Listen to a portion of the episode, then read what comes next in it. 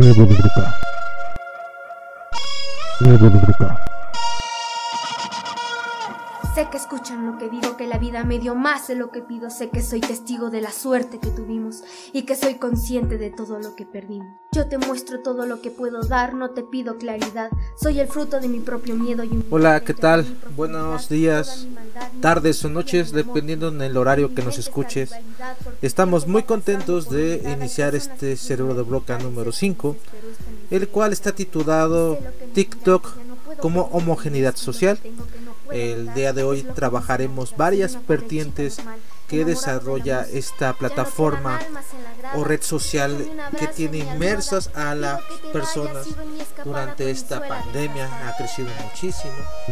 Eh, se pensaría que es una plataforma única y exclusivamente para jóvenes pero vemos las estadísticas vemos este eh, a todas las personas que están dentro de esta, de esta plataforma y hasta parecería eh, ridículo pensar que hay personas de entre 30, 40, 50 años eh, haciendo sus TikToks y este entrando en las dinámicas de los jóvenes.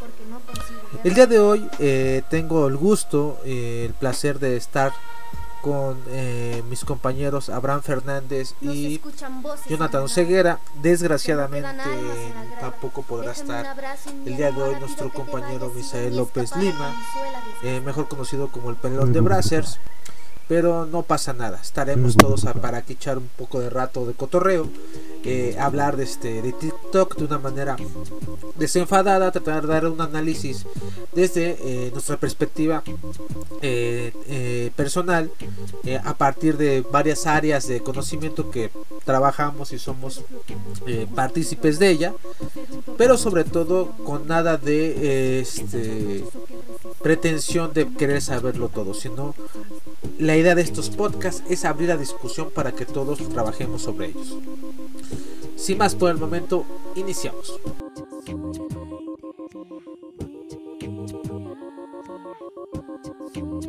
Primer acercamiento.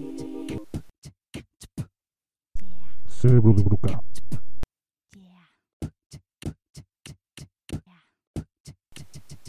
Bueno, para hablar de TikTok tenemos que hacer un pequeño análisis eh, de la plataforma, ¿no? Eh, hace algún tiempo veía eh, desde la disciplina de la antropología, que es la que yo trabajo, una herramienta que se llama etnografía en el área digital. Lo, lo que me llamaba mucho la atención era que desde la antropología se buscaba ser muy profesional, pero en realidad daban parte hermenéutica, teórica, pero pocos o nadie te daba metodología de trabajo para un análisis. Entonces, este, buscando en internet eh, para este programa, me encuentro con una página muy interesante que se llama Antropomedia, donde encuentro un artículo que se llama Cultural Analytics, la caja de herramientas que debes considerar usar. Y me parece muy interesante uno o dos párrafos que voy a rescatar para el inicio de este podcast. Eh, lo primero este, que quiero este, resaltar es lo siguiente. Eh, hay que entender que la plataforma de TikTok este, es un nuevo fenómeno que nos está, eh, nos está rebasando. Es algo que no estamos logrando entender nosotros.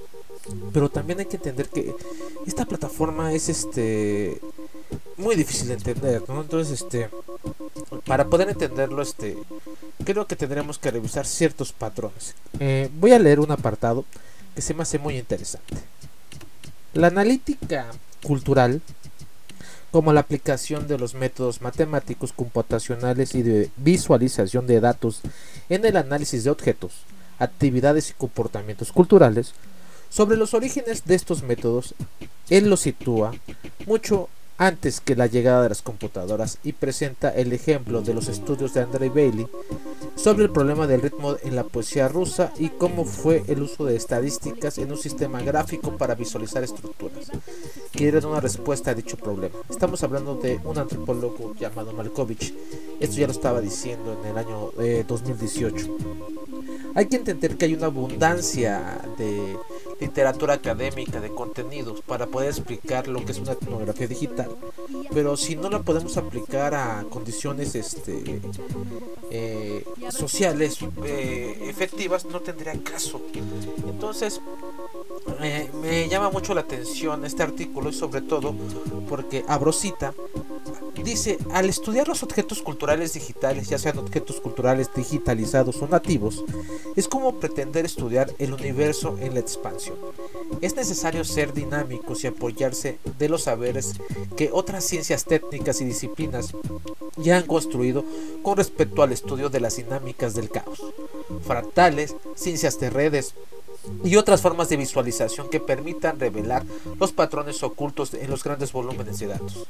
Con lo anterior surge un problema que tiene que ver con el acceso a un gran número de objetos digitales, de sus mal metadatos y de los datos de sus autores. Cierro cita. Entonces eh, hay que entender todo un este entramado este que nos da eh, la información, ¿no? ¿Y qué, entiende, qué entenderemos como objetos digitales? Y abro nuevamente cita. Objetos digitales o los metadatos de estos o los datos de los usuarios no es más complicado que el acceso a las relaciones que tejen entre estos, es decir, los vínculos al hablar en una red. Cierro cita. Entonces, eh, lo que me llama mucho la atención es que eh, el patrón de análisis para esta, esta plataforma tiene que ver mucho con la parte de datos y sobre todo con la parte comercial capitalista. Y la crítica sale de un lado, ¿no? Eh, y entonces, este, la crítica a TikTok este tiene que ser más profunda, creo. Si se pretende de una área de ciencias, tratarlo de hacer de una manera más seria. No es el caso de nosotros en Cerebro de Broca. En Cerebro de Broca intentamos hacer un pequeño parteaguas este de conocimiento, pero este sin nada de pretensión sobre esto. Entonces, este con esto iniciamos. Eh, dejo la palabra a mis compañeros para que me puedan decir eh, su pensar eh, en este plataforma. Entonces, si gustan tomar la palabra. Les, da mucha risa a muchos, pero yo no lo entiendo, la verdad. y ese es el punto, ¿no? El, el ver por qué, bueno, para, por ejemplo, nosotros que ya somos de una generación porque para nosotros es muy relevante y no lo podemos comprender, pero para las nuevas generaciones, porque esa, esa es la cuestión con la que me gustaría empezar, porque para estos jóvenes eh, es muy importante, incluso muy relevante, porque eh, luego me enseñan, tengo muchos sobrinos adolescentes y niños, ya de como de unos 7 u 8 años, y me muestran a veces videos y a veces no los comprendo, no los comprendo del todo. O sea, hay videos en donde pues hay gente que hace cosas muy absurdas y no logro comprender por qué les da tanta risa. O puede haber videos donde puede haber una cierta eh, donde puede, puede haber algo, algo catastrófico como de esas bromas, de esas malas bromas que luego le hacen a la gente, pero que llegan a tener este, repercusiones muy severas. Y yo, y la gente en vez de que haga conciencia sobre, digamos, mm, una, la conducta anticívica que podrían tener estas personas, ¿cómo es que aplauden este tipo de conductas? Esa es una cuestión que pues eh, sí se debe de analizar a profundidad porque qué es lo que los jóvenes esto es una alarma porque qué es lo que estos jóvenes están están aprendiendo y qué es lo que pueden eh, qué es lo que pueden dejar en la sociedad más adelante eh, y hay otros tipos de videos en, que son muy pocos son muy raros pero que pueden llegar a no les podría decir que les pueda dar el, el conocimiento del siglo no pero que sí a lo mejor hacen mención de algunos, hacen mención de algún conocimiento muy importante para las personas, pero que el TikTok les, les funciona como una herramienta audiovisual para expresarlo. Entonces, mm, sí, ahorita que mi compañero habrá un poquito más adelante ya pongan los videos y iré, profundizando poco a poco en cada uno de estos puntos que estoy mencionando como apertura. Bueno, este, Eh, me pareció muy interesante la parte de las bromas absurdas. Eh, yo también lo voy a trabajar desde varias, desde varias aristas. Lo primero que yo quería plantear en la mesa para poder empezar a entender este fenómeno de redes sociales, eh, que todos estamos inmersos en, el fenómeno, nos guste o no nos guste, estamos metidos hasta las cachas, pero para poder entender este tipo de fenómeno, creo que en TikTok, perdón, tendríamos que analizar el ego, ¿no? Porque es una red meramente eh, de egolatría, ¿no? Total, estamos viendo la pura egolatría en la, red, ¿no?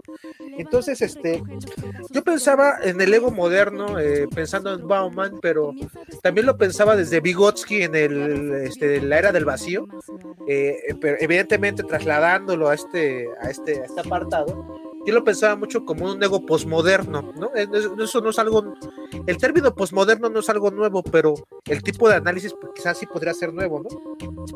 Y les pongo estos dos planteamientos para empezar.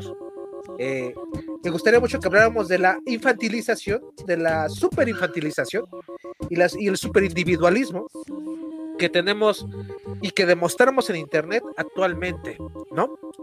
Entonces, ¿y esto qué provoca? Provoca que tengamos un ego, un ego frágil, ¿no? A final de cuentas, este, eh, la gente no quiere sentirse vulnerada y su ego cada vez es más frágil. Eh, y no, no importa el tema que se aborde, ¿no? Entonces, empezamos por ahí, ¿no?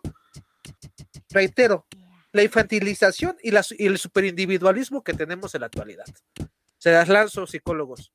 Vamos.